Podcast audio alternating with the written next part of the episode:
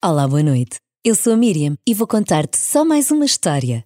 Esta chama-se Às vezes é preciso fazer barulho.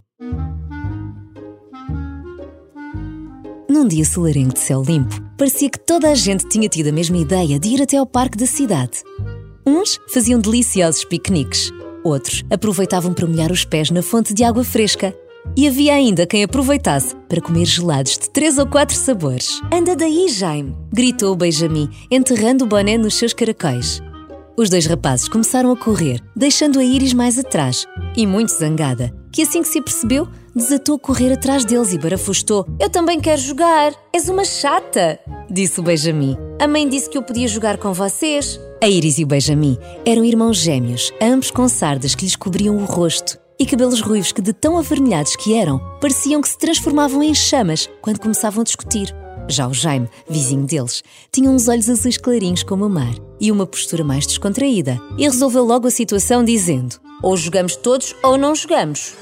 Os três apressaram-se a começar a partida e chutavam com firmeza a bola de um lado para o outro, ouvindo-se de vez em quando: Golo! Mas num pontapé mais forte, o Benjamin mandou a bola para o meio das árvores altas e de folhas verdes escuras e tiveram de interromper o jogo.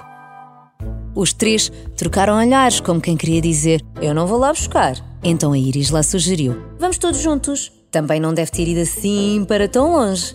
E assim foi. Lado a lado, foram andando até à entrada da floresta. Olhavam para um lado, para o outro, por trás das pedras e nada. Onde é que haveria de se ter enfiado a bola? De repente, instalou-se um grande silêncio e o céu tornou-se cinzento, escuro.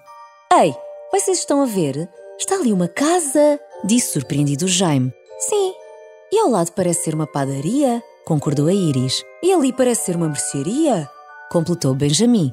Bem-vindos à cidade escondida. Lia-se numa tableta de madeira. Uma cidade? Aqui no meio da floresta? interrogou Benjamin. Nunca se tinha ouvido falar de tal coisa. E mais estranho ainda, eram as casas e lojas serem mais pequenas do que o habitual. Mas quem é que viveria ali? Nem se ouvia barulho nenhum. Como por magia, apareceu-lhes uma criatura esquisita à frente. Sacudia as suas penas de forma emproada, tinha um olhar negro, zangado e um longo bico cor de laranja afiado, um melro. As crianças não podiam acreditar no que viam e ainda ficaram mais espantadas quando ele começou a falar. O que é que estão aqui a fazer? Não sabiam que é proibido entrar na cidade escondida? Tem esse nome por alguma razão. Refilou o Melro. Ah, nós pedimos desculpa, senhor. Como é que se chama? Questionou Jaime. Turdos, senhor Melro Turdos, vieram incomodar esta cidade, fazer barulho. Mas não está aqui mais ninguém.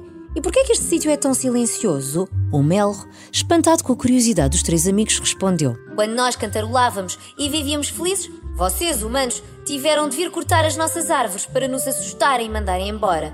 Éramos muito barulhentos, disseram eles. Então agora vivemos em silêncio, para nem repararem que aqui estamos. Éramos uma cidade muito animada, cheia de vida, e agora, olha o que se vê. E vocês, atiram a vossa bola para aqui para nos atacar, foi? Ai não, senhor Turdos, não foi nada disso, foi sem querer. Pedimos desculpa. Apressou-se a dizer o Benjamin. Temos pena, agora não vos devolvo a bola. Podem ir-se embora e não voltem. Disse chateado o Melro. Ei, mas a bola é nossa! reclamou a Iris. E esta cidade também era nossa! respondeu o Melro. Há alguma coisa que possamos fazer para recuperar a nossa bola? perguntou Benjamin. Se conseguissem fazer com que esta cidade acordasse outra vez, tinham a vossa bola de volta. Mas isso nunca irá acontecer. Cabisbaixos, os amigos voltaram para o parque. Sabem, já nem é pela bola. Tenho a pena de uma cidade que parecia tão bonita estar infeliz e tão sem graça, comentou o Jaime. Sim, não viram todos aqueles melros a espreitarem pelas janelas? Pareciam todos tão tristes.